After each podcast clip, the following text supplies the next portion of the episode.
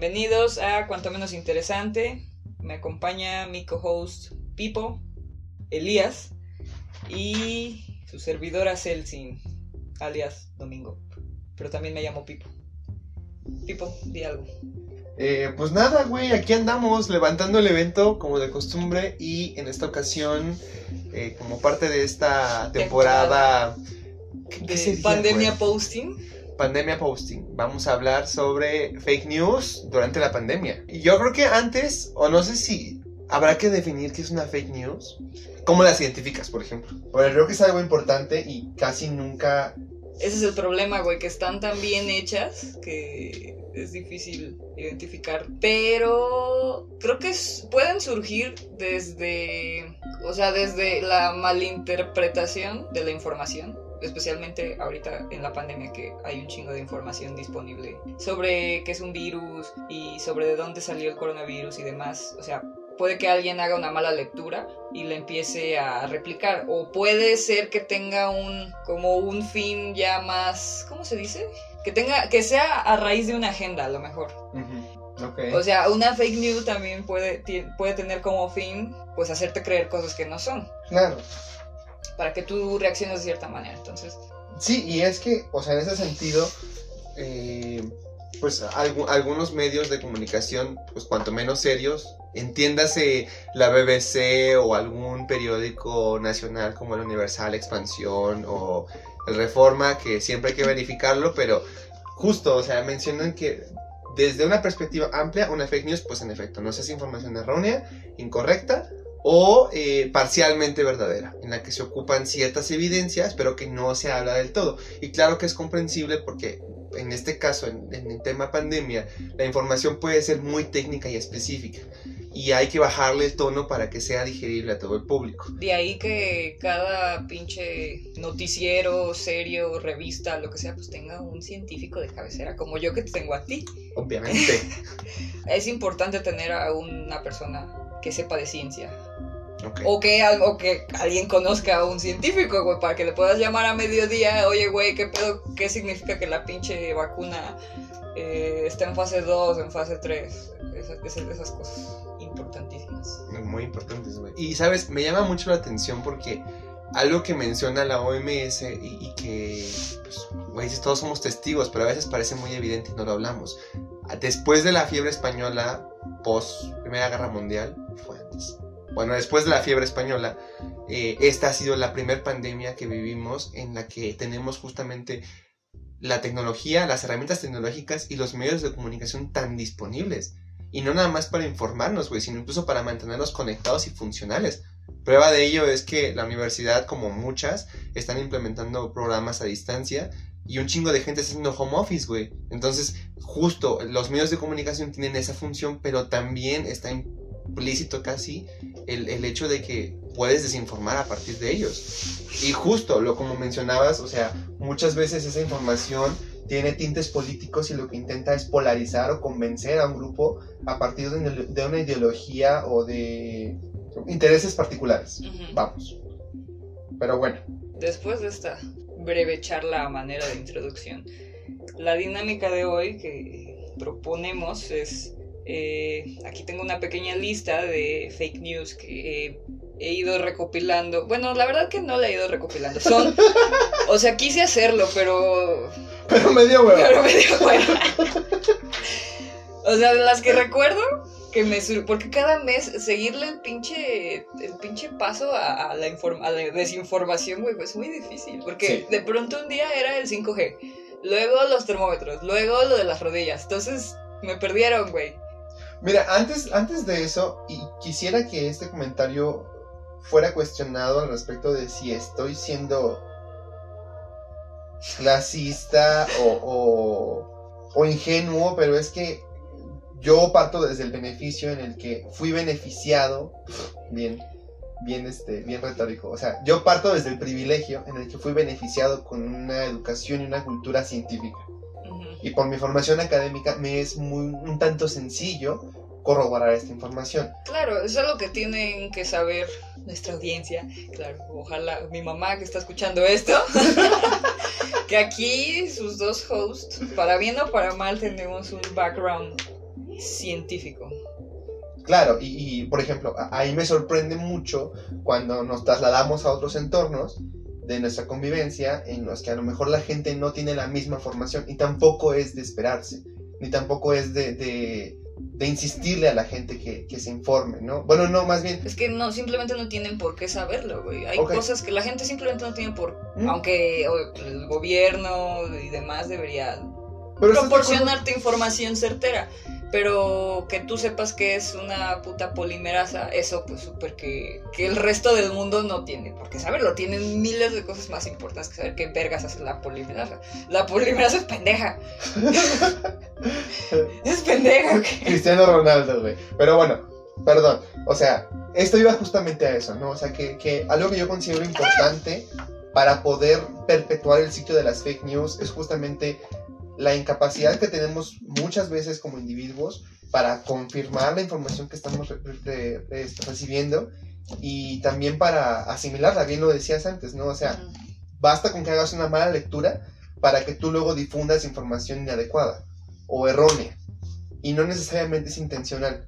Y la otra que creo que también es importante es la estigmatización que hay respecto a asumir tu propia ignorancia respecto a algo. O sea, en temas, eh, en mi caso, por ejemplo, todo lo social, lo cual a lo mejor con mucha libertad me declaro neófito al respecto, pero pues también es un poco hacer la mamada, ¿no? Pero cuando realmente eres un ignorante de ciertas cosas que no te competen, te sientes, eh, ¿cómo decirlo?, obstaculizado de, de, de preguntar.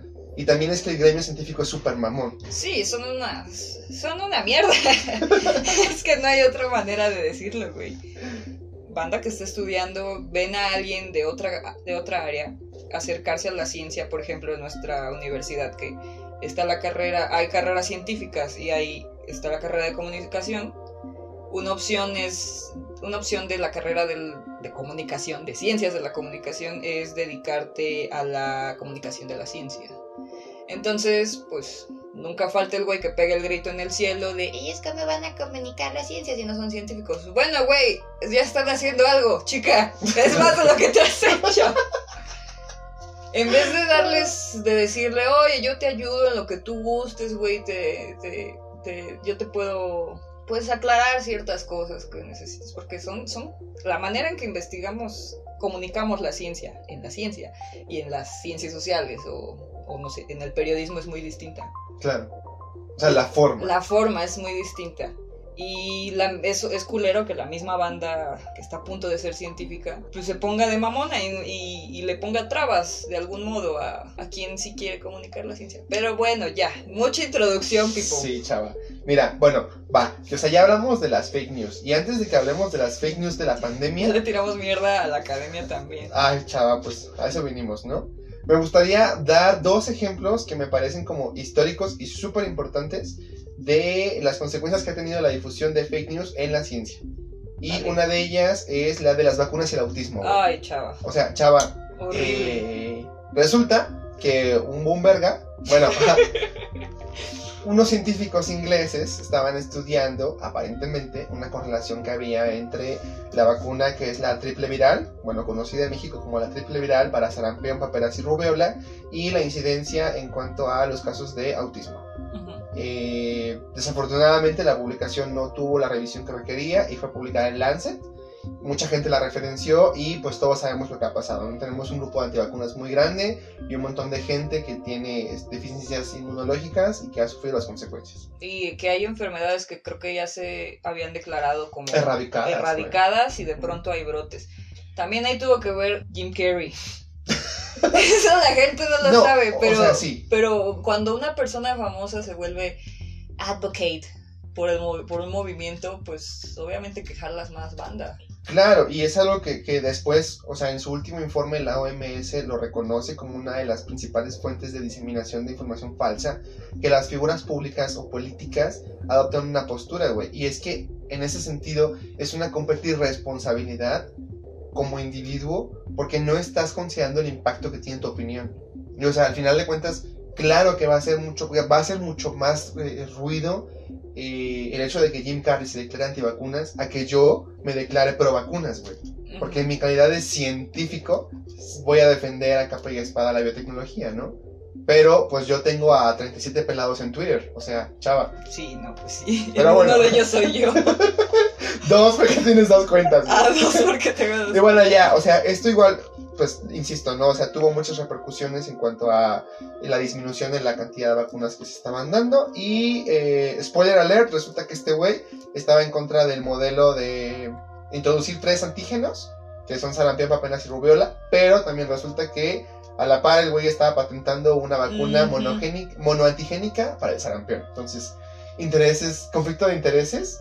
Mira, yo recuerdo que este homie también estaba queriendo vender una especie de kit para curar el autismo. Entonces le vino súper bien que todo el mundo se creyera el cuento de que las, las vacunas causaban autismo. Porque la gente no se vacuna y la gente que sí tiene autismo y que por alguna razón sus padres los odian, les compran ese puto kit a ver, que, a ver si se curan, entre comillas. Una cosa ahí muy rara, y recuerdo que ese artículo, si lo buscas, está todo tachoneado, o no sé Ujú. qué le pongan, le ponen como Eh, rejected. unas letras rojas Ujú. a lo largo. Y pero hay gente que lo sigue citando. Chava, ya está eh, más que descartado ese artículo. Dame Pues- algo nuevo. Sí, y justo, o sea, al, al final de cuentas creo que lo, lo que llama la atención es una de las estrategias que se supone que debes tú desarrollar para poder combatir las fake news es justamente desarrollar un juicio crítico. No sé bajo qué términos eh, uno cualifique su juicio como crítico, güey, pero claro que entras un poco en esta dinámica de confirmación, ¿no? Si tú tienes alguna postura en contra o a favor respecto a un tema y tus referencias eh, sustentan esa, pos- esa postura, pues claro que te vas en, en tigomismar. En ti mismo. es que siempre tenía problemas con esa parada, pero me mama. que te vas a ensimismar Ajá, te vas a ensimismar en en, lo que ya conoces. en lo que ya conoces, porque tus referencias o lo que te está haciendo, lo que está a tu alrededor, te dice, sí, tú muy bien. Hay un sesgo cognitivo que te hace creer cosas con las que ya estás más relacionado. Claro. O sea, es lo familiar, ¿no? Ajá, es Y bueno. que- y bueno, pues es algo que... El otro ejemplo que encontré y que creo que es así como también hizo ruido, al menos en la academia se cita bastante, güey, es el que hizo este güey, es un japonés que se llama Yoshihiro Sato, es un médico que publicó 200 artículos en su carrera, güey, o sea, 200 artículos para quien no lo sepa, en México el Sistema Nacional de Investigadores, que es el órgano que se encarga como de regular la función de la investigación en México, te pide como mínimo tres artículos, güey siendo tú miembro de esa institución. Al año. Al año, claro. Ya si publicas Uy. cinco, puta, pues ya eres muy bueno, tienes mucha colaboración. Pero imagínate publicar 200 artículos. Y resulta que este escándalo salió a flote porque, eh, pues no nada más por el número de artículos que publicaba, sino porque los datos tenían mucha inconsistencia. Y resultó que al final lo que él estaba haciendo era republicar artículos de otras revistas internacionales, pero en un idioma diferente. ¿Y en cuánto tiempo se dieron cuenta que lo que estaba haciendo? El güey se suicidó en 2017, güey, No y en 2016 y en 2017 se dieron cuenta del escándalo. Un drama, güey, pero justo, o sea, ahí volvemos a lo del inicio, ¿no? O sea, ¿cómo está, qué, qué implicación tiene las tecnologías en la diseminación de, de fake news? Claro que este güey, pon tú que hablará japonés e inglés, pero ¿cómo traduces un pinche artículo en sueco o en alemán o en francés? Pues tienes un traductor, güey. Y eso al final de cuentas es una herramienta tecnológica que Mm. está siendo utilizada de manera, eh, pues, fraudulenta. ¿Y de qué eran las investigaciones de este sujeto? Eh, güey. las que se fusilaban. Muchas eran, él, él era, este, putas, que muchas tenían que ver con fractura de cadera. O sea, factores que incrementaban o disminuían la fractura de cadera. Y eran más que nada fármacos y cortes muy grandes de pacientes. Por eso llamaba la atención sus estudios, porque no era posible que publicara tantos artículos con, no sé, evaluando 7000 pacientes durante 6 meses y que a la par publicara otro artículo similar, güey. O sea, es muy desgastante. Pero bueno, esos son dos ejemplos que creo que son importantes para ver cómo es que pueden llegar a afectar las fake news. Y ya, pues, entrado en, en temas pandemia, pues a ver, Pandemia. cu- post. cuéntanos, a lo mejor cronológicamente, cómo fue para ti. Porque ha cambiado mucho desde que, desde que estamos en el encierro, güey. ¿Cómo las has percibido? Ay, güey, es que ya no sé. O sea, en esta lista que tengo aquí, no las puse en orden cronológico, las puse en Como de lo más light a lo más peor. Ok. Tomando en cuenta que peor es peor que peor. O sea, ¿Cuál, cuál es el, el, el peorómetro, güey? O sea, ¿consideras el, da- el probable daño a la salud? es que ya no es solamente eh, eh, el daño a la salud del individuo, güey. El daño a, los, a lo social, al tejido social de, de esta fake news. De esta fake news, que es la como, son A ver. como 10. ¿Cuál es la más light, según tú, güey? el coronavirus surgió a raíz del murciélago. Se dice, o sea, que también pudo haber sido el pangolín, pero lo hacen sonar, y tú has visto esos memes y esos chistes, como si de verdad un chino en Wuhan se haya cocido mal su murciélago y se lo haya comido, pero es que no es así, o sea, esto es falso, porque en los, en los llamados mercados húmedos, que existen especialmente en China, Ahí hay un pedo de regulación y no sé qué del gobierno, no nos vamos a meter ahí, pero se, se permite un mercado húmedo o wet, wet, eh, ¿Wet market? wet market. Es un lugar en donde matan al animal, donde lo ti- los tienen en jaulas. Generalmente estas, estas jaulas pues están en lugares, están hacinadas, en, eh, bajo condiciones bien culeras, que permiten que haya eh, intercambio de fluidos, de pus, de De mugre, Mugre, sangre, sangre, pelos. Entre un chingo de animales salvajes, güey, Claro. entre serpientes, pangolines, conejitos, no sé. Entonces eh, es común, es común que un animal le pase, entre comillas, una infección a un ser humano. Generalmente no hay tan, no, o sea, no se dan en el, en el mundo, suponiendo que no existe el capitalismo. No se dan estas condiciones para que esto suceda. Pero en lugares como China, en estos putos mercados, sí se da por, por lo de la pus, la mugre, o sea, están todos ahí. Facilita que haya pinche intercambio de, de enfermedades, güey. Ajá. Entonces, no es que un, un güey haya cocido mal su murciélaguito o su pangolín y, le- y se haya enfermado, sino que estaban ahí los pinches murciélagos y los pangolines, todos juntos, y se cree que el murciélago le pasó la enfermedad al pangolín y luego creo que cuando rastreas los primeros infectados sucedió en un mercado en Wuhan. Pues no necesariamente tiene que ver con que se hayan comido un pangolín mal cocido. Puede haber sido que el, el vato que lo mató eh, se haya infectado y luego haya tocado cosas y haya dejado el virus por ahí, porque se enfermaron 13 personas y varios de ahí este, no estaban tan cerca del, del lugar del paciente cero, entonces un drama. O sea, por eso es que me parece una fake news, porque va por ahí, sí tiene algo que ver con las enfermedades zoonóticas, o sea, las causadas por las que pasan de una especie a otra, pero no es correcto. Y fíjate que a mí, por ejemplo, ese tipo de fake news me parece, pues yo sí la considero muy grave, güey. Porque yo creo que de las que de las menos graves que considero y son más que nada prácticas, a lo mejor está la del agua con bicarbonato y limón, güey. Ah, Porque al final de cuentas, Esa o es sea, la segunda. es algo que es como muy poco dañino, que, que, el, da- que el probable daño es muy bajo, güey. Pero cosas como, como esto que mencionas de, del, mercado, del mercado húmedo en, en China, de los mercados húmedos en China, de la, del incremento en el- la incidencia de enfermedades zoonóticas causadas por, por virus que usualmente están en animales. O la hipótesis esta que hay respecto a que el virus realmente no provino de una fuente natural, o sea, un animal salvaje, sino que fue sintetizado en un laboratorio. Ah, espérate, me que parece súper complicada porque polariza, eh, favorece a, desinforma, favorece a los discursos de odio. O sea, actualmente hay, hay una TikToker que está eh, compartiendo sus historias respecto a que mucha gente le ha hecho comentarios de es que putos chinos echaban a perder el año y mis planes. O sea, los chinos han sufrido mucho, güey, también. No hay que olvidarnos que todos estamos pasando por esta pinche pandemia. Cosas como esas que tienen implicaciones culturales, ideológicas y políticas más graves, pues yo sí las considero súper... No mames, porque después lo que va a pasar es que cuando, y, estoy jurando que no suceda, güey, es que cuando se acabe la pandemia, se nos restriegue en la cara a todas las personas que estamos involucradas en el diagnóstico, en la medicina o en la ciencia, por no haber dado resoluciones prontas, güey. O sea, la gente tiene una idea muy errónea de, de cómo se hace la ciencia, güey. Y parte de ello es el fenómeno CSI, que es tomas una muestra, la tomas un pelo, lo pones en el microscopio y te aparece la cara del personaje. Así no pasa, güey.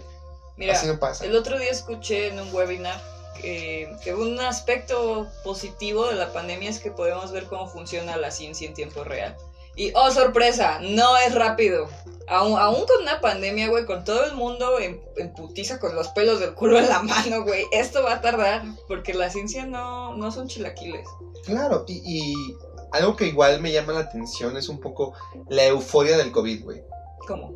Pues en un inicio, al menos dentro de mis referencias de, de redes sociales, lo que yo recibía pues era la Secretaría de Salud, la OMS y a lo mejor en Twitter uno que otro médico que estaba en, clínica atendiendo urgencias y eran principalmente, no sé, italianos, algunos chinos y a lo mejor este franceses, ¿no? Y justo ahí creo que está el primer, el primer foco de alerta, güey. Que esto pasó tan rápido que justo no dio tiempo a que se homologaran los discursos. Y prueba de ello, por ejemplo, es la que te comentaba del ibuprofeno, ¿no? O sea, en algún momento yo en mi cuenta de Twitter me encontré al Ministerio de Salud de Francia y decía que los antiinflamatorios no esteroideos como el ibuprofeno estaban contraindicados porque en pacientes jóvenes que habían contraído la infección había complicaciones graves. Puta, pues yo dejé de tomar ibuprofeno, güey. Yo dije, bueno, todavía hay paracetamol. Pero hay, hay personas, o sea, hay reportes clínicos en las cuales personas se rehusaban a tomar el ibuprofeno por ese tipo de, de información que recibieron. Y esa es como de las más lights. Tenemos, por ejemplo, la que mencionabas y que es muy popular en México, la del óxido de cloro, güey. Ay, no, no. Esa, esa cosa, eh, recuerdo que la escuché mencionar por primera vez como en el 2017. Que curaba el autismo, que curaba las reumas, el cáncer, todo. Y de pronto ya también cura el COVID. Pero igual, la otra es, por ejemplo, el metanol. O sea, entiendo la justificación. Hasta hay una justificación bioquímica, güey.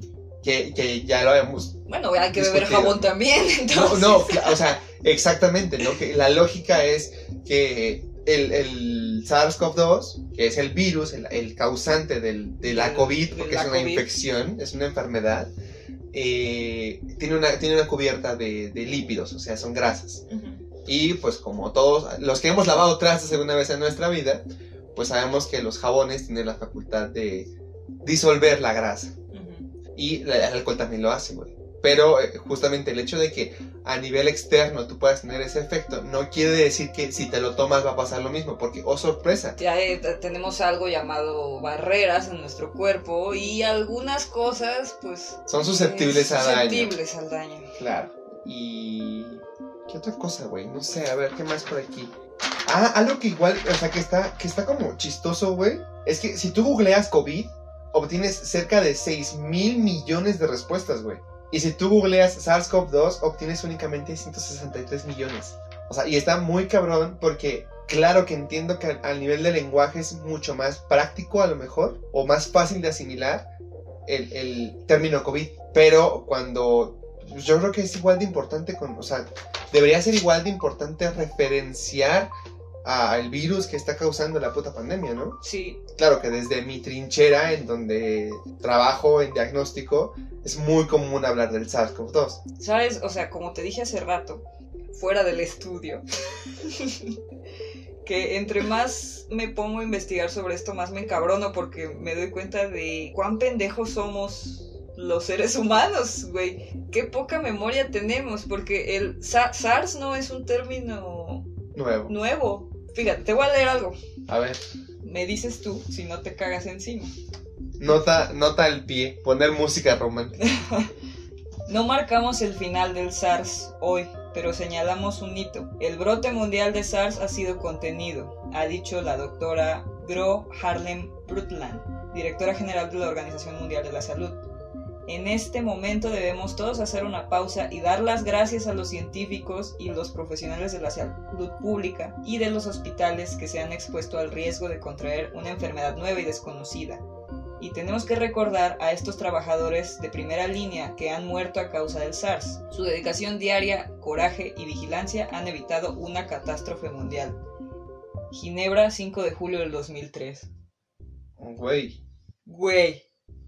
Es que, mira, googleé eh, el SARS que ocurrió en 2002. Porque yo no sabía que eso había pasado. Y ocurrió de la misma pinche forma, bueno, la que se cree, que, que se ha rastreado de los mercados húmedos. Ocurrió exactamente igual. Y pues murió mucha gente, chava. Nosotros estábamos en pañales, güey. Obviamente no nos acordamos. Claro. Pero, pero ¿qué pedo con el resto del mundo? ¿O les valió madres? ¿O Es que creo que es un poco lo que yo intentaba eh, ejemplificar cuando hablaba de la euforia del COVID, güey. Que pues la comunidad científica está sujeta un poco a eso, ¿no? O sea, a que los estudios deben ser novedosos. ¿no? Y, y en parte en la clínica, pues claro que obviamente yo estoy hablando de cómo percibo que funciona el sistema de publicadores internacionales. Porque no creo que sean tanto investigadores, pero bueno, eso lo dejamos en debate. Eh, pero claro que, que- que estar publicando sobre, sobre, sobre los avances o los estudios que se están haciendo respecto a una pandemia o a una epidemia, ¿qué diferencia había? Es epidemia cuando es local, ¿no? Am, creo que con que infecte ya más de un país. Bueno, Bueno, digamos hay un... que una, enfer- un- una enfermedad que se está descontrolando en una población. Sí, una pandemia es una enfermedad que se ha descontrolado. Y, o sea, cámara. Pero, como dices, qué poca memoria tenemos, porque no nada más está el ejemplo del SARS, está también el MERS. Y, o sea, fu- fue un- un- una dinámica similar, solamente que en este caso pues, se dio en Medio Oriente, ¿no? También Entonces- la influenza, güey. La H1N1, que no tiene tanto tiempo, eso sí lo viví. Y ocurrió a partir de. Ocurrió en los. En los. En las. Los mataderos. En ¿no? los mataderos de, de puercos de la Ciudad de México. O de las afueras. Por eso era la gripe porcina. Creo que eso también es muy importante, güey, de, de mencionarlo, porque, por ejemplo, nosotros que somos de, de los veintitantos, creo que sí tenemos recuerdos, mm, a lo mejor no fidedignos ni, ni frescos de, de- de lo que fue la pandemia de, H1N1. de la influenza H1N1, pero sí creo que un poco de la estigmatización, güey. Yo me acuerdo que a raíz de, de la, la- de la epidemia de influenza H1N1, en las noticias se hablaba, por ejemplo, mucho de la restricción en los mercados que había para exportación de productos mexicanos. Eh, Canadá de repente empezó a pedir este, visa, ¿no? Hasta hace poco que la revocaron. Ujú.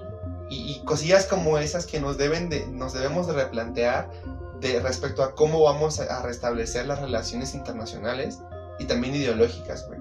Porque estigmatizar a una población por sus conductas o tendencias culturales es muy fácil, pero darte cuenta que también has estado ahí es muy cabrón, güey.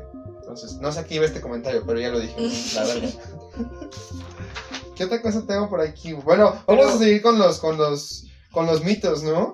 Pero bueno, para cerrar la idea de lo del SARS, o sea, SARS significa eh, severe, severe Acute Respiratory Syndrome. O sea, síndrome agudo. síndrome. Bueno, es un síndrome. No, no es cierto, no es. ¿Sabes qué? Estaba, estoy leyendo un libro muy chido que se llama Pandemias, de un homie que es premio Nobel. Y fue a raíz de ahí que me enteré que hubo una puta, una puta pandemia de SARS mucho antes y que también hubo una pandemia de influencia durante influencia, influenza durante la Primera Guerra Mundial. Pero a todo el mundo se le olvidó, en parte por la guerra y en parte pues no sé. Es que parece que no aprendemos nada, parece que no nos hemos enterado de nada. Pero ¿qué, qué significa? Es síndrome respiratorio severo agudo. Severo agudo. Severe acquired. Es síndrome respiratorio agudo grave. Y en este mismo libro que te digo, Ujú. eh, este homie decía, el- la siguiente gran pandemia va a ser por un virus respiratorio. ¿Por qué? Porque es muy fácil. Creo que es la manera más óptima de que se disemine un puto virus. Sí, o sea, dentro, dentro de los mecanismos de transmisión, claro que están involucrados eh, los síntomas o los signos que se presentan. Ujú, Todos hemos jugado Plaguing aquí. Sí, güey, y claro que, insisto, o sea, yo partiendo desde mi privilegio en el que tengo conocimientos, pues más o menos generales en, en cuanto a este tema, es, es muy obvio, es incluso muy obvio. Y justo por eso tengo una concepción más o menos clara de, de cuáles son las medidas, o, por, qué las, por qué las medidas de distanciamiento social y de, de sana distancia, es lo mismo, güey. ¿Por qué las medidas de sana distancia y de protección, pues, ¿cómo decirlo, güey? Como de protección física. Pues, digamos que sí. O sea, careta, mascarilla. Claro, o sea, ¿cuál, cuál es la, el, el potencial beneficio que se puede obtener de ello, ¿no? Y, insisto, partiendo del hecho en que se están transmitiendo por, por aerosoles, el, el debate nuevamente de la utilidad o la, el funcionamiento de la mascarilla, pues sí que llama la atención, más que nada porque pues, es, de nuestro, es del conocimiento público que más de un individuo de diferentes estratos se ha pronunciado en contra del uso de la mascarilla, ¿no? Y tenemos ejemplos desde el Poder Ejecutivo de la Nación hasta el gremio artístico de, de este país, ¿no? ¿Quién? No sé, creo que Pati Navidad. Nombres, nombres. Ah, sí, cierto. Sí, ella se dijo lo de... Pati Navidad dice muchas cosas. ah, es que intenté ver un video de ella, pero eran demasiadas ideas. O sea, era. Era eh, mamada tras mamada tras, mamada, güey. Una más y me la arrancaba, güey. No, no pude. Y se pronunció en contra pues, del 5G, creo, del COVID, de, de las mascarillas. ¿Quién sabe? Ay, chava. Por ejemplo, podemos aquí hablar de la gente que piensa que la mascarilla es un mecanismo de control social porque te causa hipoxia y luego te mueres. La mascarilla no causa hipoxia. Difícilmente, yo creo. Si tienes un problema muy grave respiratorio y te pones un chingo de mascarillas, a lo mejor sí, pero no creo. No, yo, yo tampoco, güey. Y justo eh, eh, es, es mi, mi eterno debate y mi eterna discusión y motivo de mi enojo en el transporte público porque en mi calidad de héroe. Porque quien, para quien no sepa, Elías se dedica al diagnóstico.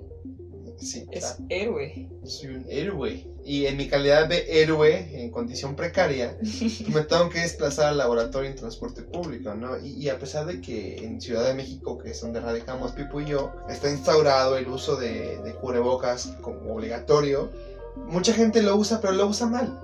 Y, realmente tiene, tiene un nulo beneficio ponerte el pinche cubrebocas y dejarte la nariz de fuera, porque pues si el virus se transmite por, por estornudos y por aerosoles, pues da lo mismo que te entren por la boca o por la nariz, porque al final de cuentas es el sistema respiratorio, ¿no? Pero bueno. Además, la gente que no es héroe, como yo, estamos más propensos a contagiarnos por tocar un puto objeto que tenga mocos bueno, alguien estornuda en el en la combi. Le estornuda, le cae a mi celular, este... Me compro unos cueritos. Me compro yo unos cueritos. Y este, como soy eco-friendly, no pido cuchara. Me los voy comiendo así, o me toco la cara para exprimirme un grano, pues ya me chingué.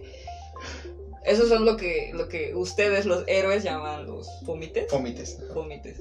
Pipo está, le va peor. Para él el panorama es peor porque al tratar con gente que es sospechosa de coronavirus, pues si alguien estornuda, eh, los aerosoles se pueden quedar ahí. O sea, hay mucha gente sospechosa en donde trabajas, ¿no? Claro. Sí, y al final de cuentas, o sea, sabemos que dentro, o sea, en todas las áreas hay un potencial riesgo de contagio. Pero lo que se intenta justamente es, pues, eh, mantener la sana distancia, estar en lugares ventilados, evitar las aglomeraciones, pues en, lo mayor, en medida de lo posible, traer el equipo de protección porque justo ahí entra otra, ¿no? O sea, después de que se empezó a difundir información, no necesariamente errónea, pero sí que era demasiada información que abrumaba a la gente, hubo un incremento en el, en el consumo de material de protección. y, prueba de ello fue que había, hay regiones en China en las que era prácticamente imposible encontrar cubrebocas, güey había un desabasto y ese desabasto afectó principalmente al, al, gremio médico, ¿no? ¿Por qué? Porque cada vez había más gente utilizando cubrebocas, caretas y material quirúrgico que no estaba a lo mejor pensado para ese tipo de, de, función, ¿no? Y ah, pues sabemos que en México pues muchos hospitales han, han, evidenciado la falta de material de protección, por eso insisto, o sea, en medida de lo posible, utilizar cuanto más puedas. Pero eh, algo que sí, que queda muy como instaurado en tu cabeza cuando estás constantemente sometido a, con personas que son potencial riesgo para ti, es mantenerte como paranoico en cierta forma y yo por ejemplo me lavo un chingo las manos, güey, me lavo un chingo las manos. Y hasta me, me da pena admitirlo, güey, pero uso mucho alcohol yo proceso muestras eh, de, pacientes que probablemente son, son positivos para SARS-CoV-2 y les extraigo el, material genético. Entonces, no solamente me da miedo contaminar las muestras unas con otras, sino me da miedo arrastrar eh, material contaminante conmigo, enfermarme y luego convertirme en un riesgo biológico eh, para los demás, ¿no? Para toda la ruta de Tacubaya. Sí, no o sea. Es, es muy feo, es muy, muy feo. Pero, eh, pues, eh, tratas de eliminar ese, ese estereotipo en ti mismo, o ese, esa paranoia en ti mismo, lavándote las manos, cambiándote de ropa, este, no sé, uveando tu pinche material cuanto más puedas. Son cosillas que vas, vas adquiriendo y hasta la fecha, pues el hecho de que yo haya resultado negativo en más de una prueba, me hace sentirme cuanto menos cómodo, ¿no? A mí, a partir de, muchas historias de amigos y conocidos, creo que puedo comprobar a lo mejor de manera al menos cualitativa que usar cubrebocas y lavarte las manos y guardar tu distancia y seguir los, las flechas del súper pues te das cuenta que, que sí funciona, porque toda la gente que conozco o de la que he sabido que no creía en el coronavirus y no usaba cubrebocas y no guardaba su distancia y se comía sus cueritos sin haberse lavado las manos, pues ya todos se enfermaron. Afortunadamente no hubo ninguna pérdida, más que a lo mejor económica, pero pues todos se enfermaron. Entonces el mero hecho de ponerme un puto trapo en mi cara ha, contribuido a que yo no me enferme y que no enferme a más personas. En lo que a mí concierne, funciona. Y es que eso que acabas de mencionar, güey, creo que es otra de las cosas que hay que resaltar en este, en este punto, ¿no? O sea, como individuos mm, autónomos, o ¿cómo, ¿cómo se llama eso de...? Con libre albedrío, pues tenemos un poco esta facultad de decidir en lo que creemos y en lo que no. Y desafortunadamente esa creencia no está basada en las evidencias, güey, sino está basada en, en, pues, en tu educación y hasta en tu temperamento, creo. Pero creo- también reafirmo mi postura al respecto de que hay cosas en las que uno no decide creer. Ajá, es, es como... Estaba viendo un video, creo que de hace como dos años, de las mentiras y posiciones que ha tomado Donald Trump. Sí, yo sé que es tema difícil. tema difícil, pero eh, él hace ver la verdad como si fuera un simple asunto de tomar postura. Tú no puedes elegir o no creer en la verdad. La verdad existe, la realidad existe. La realidad es que existe un virus que te causa neumonía y te puedes morir. Tú no puedes elegir creer o no en eso porque está más que comprobado. O sea, no, no, no es una cosa de tomar partido, ser partidario de usar cubrebocas o no. Y creo que también esa es otra cosa, ¿no? O sea, que al final de cuentas la forma en la que se maneja la información, pues también genera impacto y resuena en nuestras cabezas, porque en México hay una, una cantidad de personas, una cantidad significativa de personas que tienen comorbilidades, es decir, obesidad, hipertensión, eh, diabetes, y pues resulta casi casual que sean esas personas las que tienen mayor riesgo, ¿no? Y, y justamente por eso creo que se desvaloriza un poco el riesgo y el hecho de que tú como individuo, particularmente los que se encuentran sanos y que son relativamente jóvenes como nosotros, eh, minimicen tanto el papel que pueden tener, porque es fundamental. O sea, a lo mejor tú no te vas a morir, güey, pero sí te vas a convertir en un diseminador. Y cada vez que vas al Oxxo por una promo o que vas al metro a recoger una carta de Yu-Gi-Oh! o que vas al banco a depositar, no sé, algo, güey. Yo no entiendo qué tanto, cuando, cuando llegó el semáforo naranja, qué tanto les picaba la cola por regresar a los restaurantes. Pues Es una experiencia, sí. Starbucks te vende una experiencia, también cielito lindo y todos esos lugares, pero hasta es algo ecofascista ese pensamiento. ecofascista. Pues bueno, yo joven, o sea, puede ser un- una parte del espectro del ecofascismo. o sea, yo joven no me va a pasar nada, me vale verga, no me pongo cubrebocas. Se, van a, se van a morir los viejos súper bien, Sí, este, eh, muy maltusiano todo, no pasa nada. Yo no creo que haya tanta gente que lo piense así, pero sin querer te estás volviendo un pinche eco- ecofascista, güey. Pues no, tú no te vas a enfermar, pero vas a andar diseminando. Sí, y, y, Se o van a sea, morir los más jodidos. Exactamente. O sea, es que aquí ya, ya empezamos a tocar estos puntos eh, grises en el mapa, porque al final de cuentas vamos, vamos a vertir nuestra postura ideológica, güey. Ah, claro. Desde el punto en el que, pues sí, somos privilegiados dentro de la clase social baja, pero que seguimos siendo aspirantes a, A una clase a social. una clase social media, güey. A vivir en la Roma y esas cosas. Claro.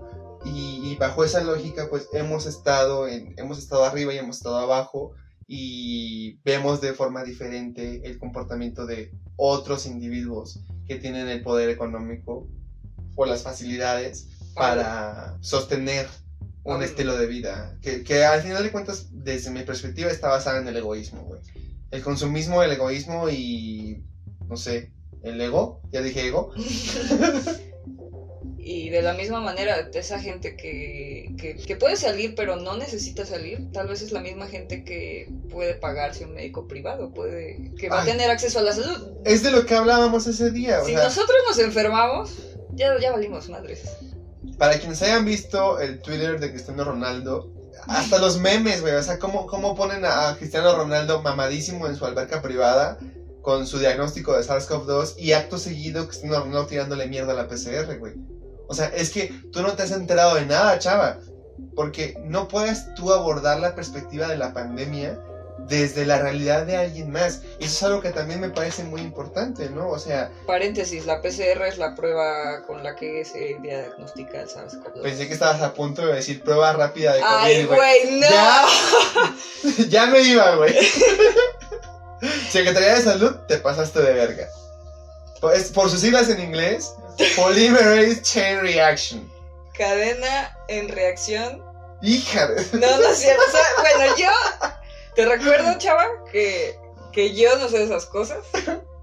No, ¿cómo, se- cómo se llama? esa? Reacción en cadena de la Ah, polimerasa. reacción en cadena de la polimerasa. Esta es la, es, Gracias. como dice Pipo, es la, la- el método de diagnóstico mediante el cual se detecta la presencia del material genético del virus. Que se tarda un chingo, por cierto. Un chingo en términos pandemia. Muy poquito en términos normalidad antes de la pandemia.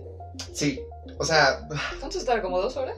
el- únicamente la reacción, una hora. Bueno, dependiendo de, de cómo lo estandarices. Bajo el, pro- el protocolo de Berlín, que involucra como máximo 45 ciclos, es como una hora 10, una hora y 20 más o menos. Pero hay mucho trabajo detrás, o sea, no lo vamos a dejar afuera. Yo creo que en Sí. suma, desde que lo mejor llega el paciente, como 5 o 6 horas. Más o menos. Pero, eh, insisto, o sea, eso hay que sumarle eh, todos los insumos que hay que o sea, que sean requeridos, los espacios, el personal, la capacitación, la infraestructura, pues es complejo, muy complejo. Pero bueno, a lo que yo iba eh, justamente con eso es retomando un poco lo de la información, ¿no? En términos generales, se habla mucho de que estamos en la era de la tecnología y la información. Y a mí me sorprende mucho cómo, cómo es que uno tiene la facultad de distinguir qué es lo que es información y qué es lo que únicamente son datos. Yo los distingo únicamente por que la información para mí tiene una cualidad de ser ordenada y bajo los términos de la comunicación está, es adecuada, es cohesiva y es coherente. Y a lo mejor tiene hasta un juicio de confirmación por ahí de alguna autoridad, ¿no? Pero ¿qué pasa cuando tienes una cantidad brutal de información? Que es justo lo que está pasando ahorita, güey. Pues al final de cuentas, eh, la OMS menciona eso, ¿no? O sea, tú como individuo sujeto a la información, tienes esta facultad de asimilar esa información. Y a partir de la asimilación que tú hayas hecho, buena o mala, o errónea, o correcta o incorrecta, es como vas a interpretar tu realidad. Y justo es lo que está pasando. Somos personas de todos los estratos sociales, de diferentes culturas, de diferentes países, que estamos envueltos en una situación general, pero cada uno lo está viviendo a partir de su estatus particular. El entendimiento de esa información, la asimilación y la digestión de los conceptos queda sujeto a duda completamente. Entonces, a ver, ¿tú qué piensas de esto? Porque ya me estás pelando los ojos. Yo lo que pienso es que uno como individuo debería tener la responsabilidad social de evitar meterse en una pinche cámara de eco. Ok. Por ejemplo, me daba mucho culo que entre nuestras conversaciones, que tú y yo platicamos mucho, obviamente, porque pues, pasábamos mucho tiempo juntos, que a lo mejor nos, se nos fueran perdiendo cosas y que al conocer a otras personas, de pronto tuviéramos un golpe de realidad culerísimo. Y creo que sí nos ha pasado suficientes veces. Sí. Tal como dice este documental de Netflix, que no me acuerdo cómo se llama. El de nada es privado algo así. Algo así. Ajá. Salte de tu cámara de eco. Busca, dale clic a un chingo de cosas para que el algoritmo de Facebook se apendeje. Platica con gente que es pro aborto. si Platica con un priista. Platica con un priista. Con un panista, Con güey. un panista, con un morenista, platica con la señora de las quesadillas, qué opina, para que dejes de pensar que todo el mundo gira alrededor de ti, para que O sea, tú- sácate la cabeza del culo. sácate la cabeza del culo. Si, si eres una persona que se dedica a las ciencias sociales, a las ciencias biológicas, a, o a las artes o lo que sea, y te quejas de que la gente no entiende lo que haces, pues busca medios, güey, para, que lo- para que lo entiendan. Yo no soy de ponerme a discutir en la vía pública, la verdad, porque yo lloro. Yo lloro. Si alguien me ve algún día en la calle, no me la haga de pedo porque lloro. Yo lloro. No. Y bueno, no sé si te, te di mi opinión. Sí, bien. tocaste un punto importante, güey, porque creo que en este tema de fake news, pues ya también hay, hay como una respuesta a cómo identificar una fake news, ¿no? Y va- vamos desde lo básico, o sea, de confirmar las fuentes, verificar eh, la autoría, a lo mejor hacer un contraste con otra nota periodística o científica que tenga más o menos igual impacto, eh, antes de compartirlo, hacer ese ejercicio, ¿no? Pero eh, me parece muy idílico incluso. Y creo que como muchos lo hemos vivido, güey, con nuestros familiares y con personas que son más que nada boomers, Ujú. que, que incesantemente estamos eh, motivándolos o orillándolos incluso a que tomen esas actitudes y que hagan ese ejercicio de juicio crítico, pero que a veces por la forma en la que se percibe la información tienden mucho a quedarse con, con los highlights. Y, claro que, esa postura yo siento parte de que han vivido constantemente en una sociedad estereotípica. No importa lo que se está diciendo, sino lo que se está queriendo decir y, y, eh, perpetúan ese ciclo, ¿no? Entonces es muy complicado. Pero eso que acabas de mencionar, que, que yo también creo que es fundamental, güey, es, va, o sea, sí haces ejercicio, pero también ponte a prueba un poco a ti. Y la forma no creo que sea googleando, este, desde la cuenta, de- desde la ventana de incógnito, güey, si- sino saliéndote de tu cascarón y de tu encierro eh, mental e ideológico y, y retomar un poco esta postura interpersonal de, de ver qué hay en la cabeza del otro. Para que te saques la, para sacarte tu cabeza del culo e invitar a alguien a que se la saque también. está, está bonito. Te voy a dar dos tópicos rápidos. A ver, Que chaval. le metamos pata a esto, porque no sé cuánto tiempo llevamos. Ya casi una hora, chaval. Los termómetros matan neuronas y la llegada de la cuarentena slash llegada de los aliens. ¿Qué opinas de esto? Mira, yo de esto solamente quiero decir que la cuarentena tiene un fin. De manera individual, cuando tú estuviste en contacto con una persona infectada o sospechosa, eh, desgraciadamente la ventana de síntomas del COVID no es inmediata como la de la gripe. Entonces puedes andar infectando por la vida banda sin saberlo, sin tener ningún síntoma. Pero también de manera colectiva para que no colapsen los putos servicios de salud. Eso se sabe, Se sabe. se sabe. No sé si se ha dicho tan explícitamente porque a mí desde mi privilegio me parecía algo obvio porque desde el puto ecofascismo, güey, podríamos decirle a la banda, sí, no mames, salgan, nos infectamos todos, que se mueran los que se tengan que morir, incluyendo personal médico, pero en tres meses, chava, así, papi. Va a haber inmunidad de rebaño, güey, ya el 60% ya tiene, ya tiene antígenos para esa chingadera, ya, pero no sería ético, güey, sería de la verga, sería un caos. No nada más. Entonces, el mundo colapsaría. Entonces estamos como atrasando un poquito el apocalipsis. Nos estamos dando chance. Nos estamos dando Yo como chance. lo veo es darnos chance, porque volvemos otra vez al, al tema de eh, la premura que se está esperando de la respuesta científica. Y un poco, un poco eh, este, este razonamiento va de que, pues como tú lo mencionaste al inicio, ¿no? O sea, esta pandemia nos está dando un chance de ver cómo funciona la ciencia en tiempo real. Y ojo, la ciencia en tiempo real con varo, ¿eh? Porque es- Spoiler, sale mal.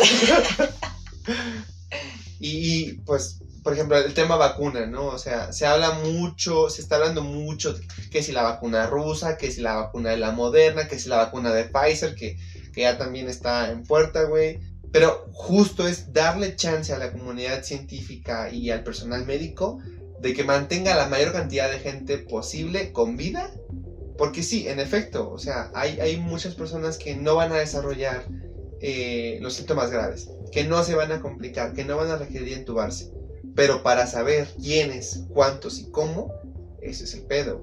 Y lo otro que mencionas, que también es algo que creo que se ha estado difundiendo de forma muy errónea, es pensar que porque tú ya tuviste la infección o la enfermedad y que tuviste tu diagnóstico por prueba de ELISA rápida o por PCR, que te hagan creer que vas a tener inmunidad, güey, eso no es cierto.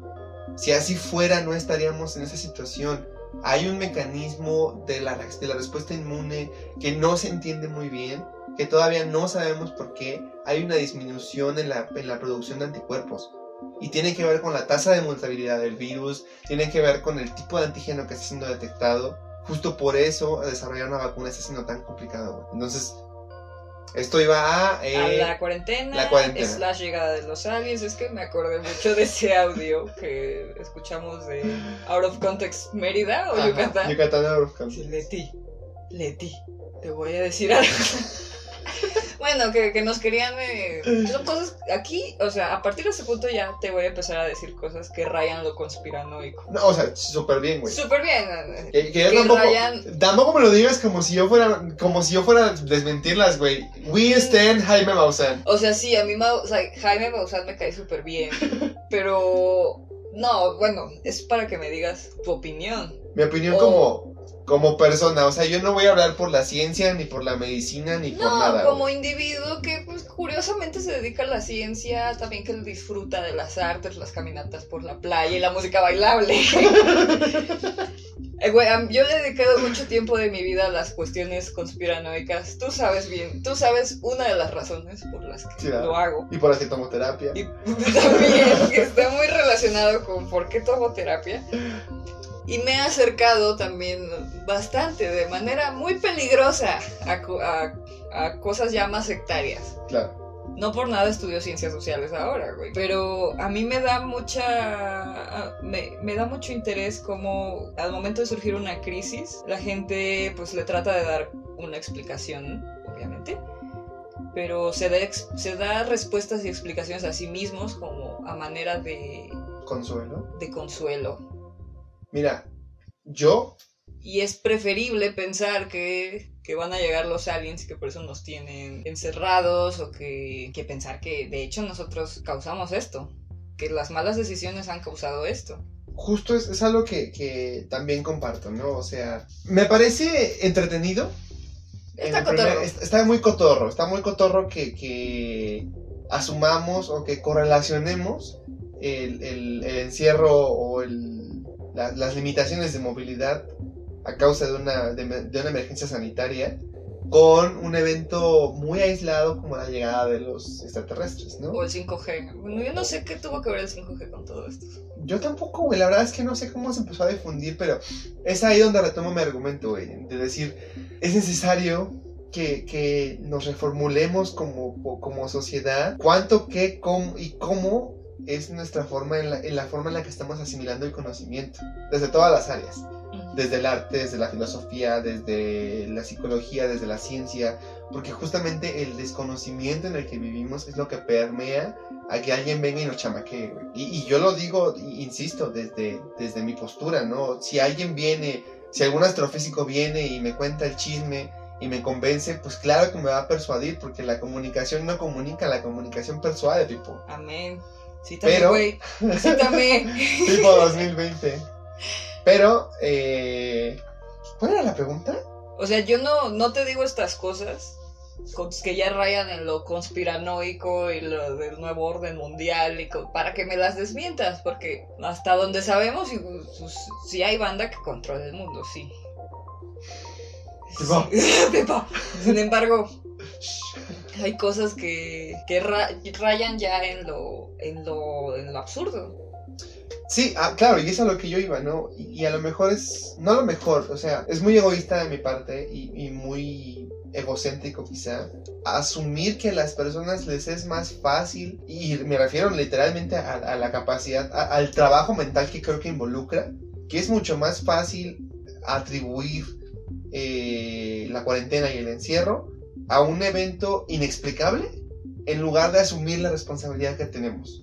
Y es lo que tú decías, ¿no? O sea, esta pandemia es causada por eh, las actividades, ha, sido causada por muchos factores incluidos la actividad humana, eh, la invasión de los, de los ecosistemas, la destrucción de la, de la biosfera, este, el- la, la poca regulación que hay en los mercados, el incremento en el consumo y la producción, la globalización, el comercio, el capitalismo, en lugar de asimilar nuestra, de asumir nuestra responsabilidad y decir, lo, estamos, lo hicimos todo mal, es más fácil pensar que nos estamos preparando para la llegada del anticristo. O sea, why? ¿Por qué?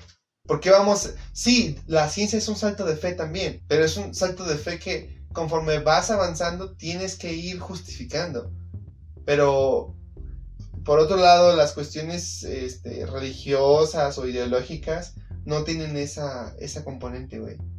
Y en lugar de, modificar los paradigmas, los seguimos perpetuando, güey. Entonces, yo, yo creo que por eso, por eso es más fácil, güey. Y también no sé si es un poco la teoría de, de shock, o sea, como, como lo que pasa con el cambio climático. En lugar de asumir nuestra responsabilidad, decimos, no, pues es que son los chinos, pues es que es una, un proceso natural de la Tierra, pues es que, no sé, el sol va a explotar. Cosas que la gente piensa, cosas creencias de la gente pendeja. Puede ser, bueno, no estoy tan familiarizada con la teoría de shock como quisiera, lo vi en clase, pero la verdad que, pues, ahora sí que entré en shock. O sea, me, Me obtuvieron, me chava. obtuvieron y a veces cuando... Ay, ¿No te pasa que a veces lees algo tan impresionante que, que se te olvida? Como que tu cerebro no lo quiere asimilar. No, güey. Pues algo así me pasó con eso. Pero a mí me parece increíble y hasta cierto punto lo entiendo. Después de haber leído un par de cosas y de haber vivido otras cosas, güey. Pues yo, no mames, güey. Yo soy fan de 21 Pilots. Y también de My Chemical Romance. Yo no creo en Dios, pero... Pero... ¿Qué diferencia hay entre... entre... Entre mi fanatismo hacia ciertos grupos. Otra gente es, es le gusta el K-pop. Otra gente le gusta la filosofía. Pues sí, chava, pero hay de fandoms a fandoms. Hay de fandoms a Eh, fandoms. históricamente ha sido comprobado que el fandom de Dios es súper violento, chava. Es muy violento. Bueno, también el del K-pop súper violento. Sí, pero, o sea, los humanos necesitamos a veces algo en que creer y depende muchísimo de, tu personalidad, de tu temperamento, hacia qué te vas a agarrar. Sí, pero pecando de escéptico, ¿por qué nos es más fácil creer algo que no podemos ver, ni comprobar, ni reproducir? Que pues es todo esto, lo esotérico y lo religioso y lo conspiranoico, en lugar de las cosas que sí son tangibles. Tú, tú decías eh, que, que la realidad Existe. existe, ¿no? Pero, pero igual estaremos sujetos a si estamos en una simulación o lo que tú quieras, ¿no? Pero bajo las leyes que, que han sido estudiadas y propuestas por chingos de gente y que han sido avaladas, también puede que la ciencia sea una caja de eco, ¿no? Pero siempre, y lo digo ahora sí como defensor de, de, de lo que creo que es la ciencia, es que el debate siempre está abierto, güey. Eso es algo muy chido Mm, sí. que el debate siempre está abierto y como dijo Albert Einstein en algún momento, cualquier teoría está sujeta a ser refutada si el observador demuestra lo contrario. En, en en comparación con otras, otros postulados de otras áreas en las cuales hay verdades incuestionables. Y pues no sé, güey, ¿qué- ¿cuál era la otra que me habías dicho? O sea, lo de... Van las que considero yo que son las más graves, porque ya no solamente te mueres tú, nos morimos todos. que son, son tres, que están súper relacionadas. Más bien dos. Dos. Eh, te- que, que tiene mucho que ver una con esto de lo conspiranoico. Que lo vimos todos. eh, te matan en el hospital. El COVID no existe, te matan en el hospital. Te sacan el líquido de las rodillas. No sé para qué chingados. Y que el virus fue hecho en un laboratorio. Claro. ¿Qué opinas tú de estas, de estos, de estas aseveraciones tan graves? Mira, la, la primera de que el COVID no existe, te matan en un hospital para sacarte el líquido de la rodilla. La pregunta que me salta a mí es, ¿con qué objeto? ¿Para qué? ¿El líquido cefalorraquídeo, ¿Sinovial? sí es sinovial? Sinovial... Creo que sí, chaval. Sí, el cefalorraquídeo es el que te sacan de la función, ¿no? Que igual no te sirve para mucho. Creo que, creo que sí te, te pueden hacer un trasplante, güey, pero no tiene mucha injerencia, o sea... Bueno, va, va, pero digamos, ¿qué, qué pasó, güey? Estoy googleando líquido sinovial y me aparece precio. ¿Qué es y cuánto vale el líquido de las rodillas? ¿Líquido sinovial en Mercado Libre? A mí también me salta A ver, vamos a. ¿Qué dice Google, güey? A ver. En, en un- en un- en una investigación exhaustiva. que estoy haciendo en este momento. Dice Heraldo de México que no te engañen, robo de líquido de rodilla es una cadena del 2017. Fíjate, cómo algo tan estúpido que ocurrió en 2017 salta otra vez. Cómo se van replicando las mismas pinches narrativas, los memes, Es como lo que decías del óxido de, de, de cloro, ¿no? Mm, dióxido de cloro. El dióxido de cloro. O sea, en, en su momento se le atribuían, pues, ta- hasta el agua con limón, güey. que para perder grasa. Que para las anginas. Bueno, que que para el la. agua por- con limón es buenísima Mira, güey. en ayunas. Pero el dióxido de cloro no. Pinches úlceras gástricas. Pero, o sea, cámara, ¿no? A, a lo que yo iba es, ¿con qué objeto? O sea, ¿cuál es la correlación que tiene una infección de una infección respiratoria que puede acarrear consecuencias tan graves como la muerte con, con, con sacar líquido de las rodillas, güey? No sé. Es es lo que me salta primero, güey. Eh, Y, y luego el- el- lo que dices, ¿no? Eh, asumir o aseverar que el virus no existe, que es un invento. También lo mismo se ha dicho del VIH, de la diabetes, que la diabetes es un invento de bimbo para que la gente, no sé, o sea, es que ta- también sería meterse el pie, porque mucha gente que come pan blanco, pues eh, mucho pan blanco pues te hace daño. Entonces, ¿por qué bimbo inventaría la diabetes? No sé, o sea, todo se cae, todo está cimentado en tantas pinches mentiras, güey, que se cae por su ridiculez. Pero yo creo que es, es justamente ese absurdo el que la sostiene, güey. Que, que parece ta- tan improbable que te, te tienes a pensarlo. Bueno, sí, no recuerdo quién dijo que quién dijo esta frase que A lo mejor fui yo, a ver cuál es. a lo mejor fuiste tú, que puede que todos los datos sean reales, pero que toda la historia sea sea falsa. Es que, como bien nos ha enseñado la estadística, güey, correlación no implica causalidad.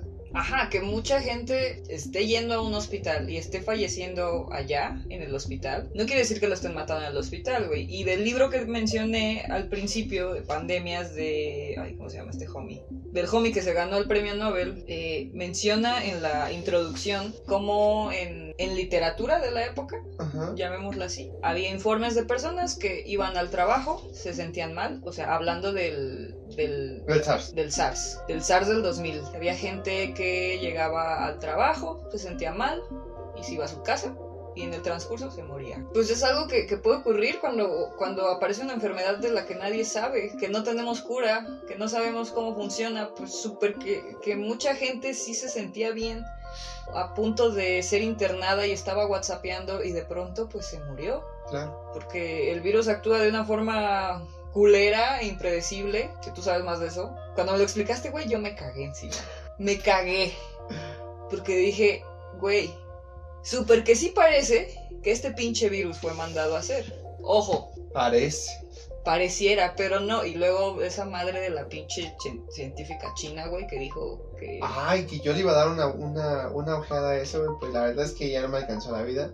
Me puse a vocalizar, ya nuestra audiencia nos dirá si, si valió la pena o no. Pero, eh, Yo tampoco lo, lo quise, me quise, quise abundar en eso porque la neta, ya estoy vieja, güey. ya, de, de tantas mamadas ya me dejaron seca. Y es que, y, y- y claro, investigando para este, su bellísimo podcast, yo, yo, o sea, lo dije de una manera irónica en algún momento, porque, güey, qué cabrón que exista un pinche virus que causa ma- mayor mortalidad en población vulnerable, con comorbilidades, con cáncer, inmunosuprimidos, diabetes, este, problemas cardíacos, depresión, depresión. Eh, bueno, que también la gente con depresión estamos inmunosuprimida, chavo. chao. Y los solteros también estamos, este, estamos en riesgo, somos población de riesgo. Adultos mayores, este, etcétera. Que se contagia tan fácil, que se contagia con mayor facilidad que la influenza. Que tiene un- una ventana de síntomas eh, hasta de 15 días y andas ahí contagiando a la banda. Y que, y que tristemente, güey, de una manera como más ya poética, de, tra- de tragedia, no puedes ni siquiera abrazar a la banda cuando se muere su papá, güey. En el funeral tienes que mantener distancia. Y más culero que esto ocurra en- y que nos esté llevando la verga en países donde, donde la, la vida se hace en comunidad, güey. Sí, hasta pareciera que sí, que sí fue hecho en un pinche laboratorio, pero no, no fue. Porque estas cosas están documentadas que han ocurrido y que van a seguir ocurriendo conforme sigamos siendo unos pendejos con el planeta, con el tráfico de animales, comiendo cosas que no. Entonces, pues para mí es una mentada de madre, güey, decir que este pinche virus fue hecho en un laboratorio, güey. No, o sea, y creo que es algo que igual ya habíamos platicado en algún momento y que yo te había comentado. Me parece extremadamente grave que se esté difundiendo información al respecto, que se ponga la sospecha sobre la mesa, porque justo, ¿no? O sea, pasamos, y es, que- es que me parece muy curioso cuando lo mencionabas, que las personas llegan al momento en el cual deciden no creer en, en el virus, deciden no creer en la enfermedad y entonces cambia completamente la narrativa respecto a cómo se ve a un grupo de personas, ¿no? En este caso los científicos o los médicos, que desde mi perspectiva creo que siempre han sido un, un grupo de la población que ha sido beneficiado con cierto estatus intelectual al menos, ¿no? Y de repente, eh, justamente hay un switch entre, entre ver como héroes a los científicos y médicos a verlos como verdugos, ¿no? Es, Como es que los están matando, Como mentirosos. como mentirosos, como pues, pues, había por ahí una nota, y también estoy pecando al difundir si es cierto o no, güey, que en México la gente le tiene miedo a los científicos, güey, le tienen miedo a la ciencia, pero porque e- ese miedo está infundamentado, infundado Infundado. está infundado en el sentido en el que basta con darse un chance, güey, para entender o, o- o asomarse a, hacia cuáles son las herramientas o los conceptos que permiten entender los avances científicos, ¿no? Y tecnológicos. Al final de cuentas, creo que la, la intención siempre es buena, pero el hecho de que no mantengamos al tanto también a la población de lo que se está haciendo y por qué se está haciendo, Sí, que no sea... eh, no es transversal el discurso. ajá. No es Hay transversal. una brecha muy grande que no sé, no sé otros países, pero que al menos en México no hemos podido cerrar, porque la gente piensa que la ciencia es algo de las altas alcurnias, la élite, al igual que la filosofía. Ujú. Es algo a lo que uno no puede acceder como simple mortal. No, y justo por eso a mí me entusiasma tanto este proyecto, güey, porque de una u otra forma yo sí considero que es mi responsabilidad como individuo, como beneficiario de la educación pública, como clase mediero en picada. Ay, me dije clase mediero. No, esa mamada, güey. Como, como perteneciente a la clase baja y vulnerable, a la comunidad LGBT también. Que, que justo esta, este es un momento para reafinar esas habilidades que se requieren y bajarle un poquito al ego, güey. Y ser una fuente de consulta para las personas que estén a mi alrededor, ¿no? Desde nosotros mismos, güey, eh, en nuestro mismo círculo, no de amigos, pero sí de compañeros, ¿cuántas veces no fui- hemos sido pedantes o culeros de decir es que esos güeyes no saben nada? Y yo Claro. tampoco voy a hacer nada por- para que ellos sepan. Quitarse esa, ese pinche ego científico, porque no mames, en las carreras científicas hay unos pinches egos que te cagas, chava. Horribles, chaval. Yo lo padecí, yo también fui bastante eh, culera. Y, es, y uno aprende que esas no son formas. Ahora sí que esas no son Esas formas. no son formas, chaval. Pero bueno, creo que ya es momento de cerrar, Pipo. Ya nos extendimos bastante. Pues bueno, gracias por venir al podcast. Eh, tampoco queremos decir así de, ay, nosotros les vamos a llevar la verdad a ustedes. No, o sea, nosotros sabemos De cosas. ti. nosotros sabemos un par de cosas y pues también nos gusta platicar. Sí, claro, y en función justamente de, de cómo se desarrolla esto, pues, güey, no le estamos hablando a nadie, me encanta. Siento que estoy rezando, güey. Mira, creo que de menos la banda de Limper nos va a escuchar. Un saludo a la banda de Limper. Que la sigue que la cotorreando. siguen cotorreando, este, y bueno, aunque quizá para ellos este tema sea más aburrido. Es que ya es bien cansado, güey. Sí, esa es otra cosa que es bien pinche cansado. Pero bueno, eh, a, a forma de ensayo yo creo que estuvo muy bien, güey. Eh, ahí un poquillo hay, hay cosas que se pueden cortar, sin pedos en la edición. Y habrá que regrabar otras tantas quizá. Pero eh, Creo que ya fue más fácil seguir el hilo conductual, ¿no? Sí, bastante, me, bastante orgánico. Muy, muy, muy natural. Pero bueno, la despedida. Gracias por venir al podcast. Eh, nos veremos en otra edición si es que esto sale bien. Y no sé, no, no propague noticias falsas. Sí, no lo hagan banda. No lo hagan banda. Por favor. Cámara. Chao.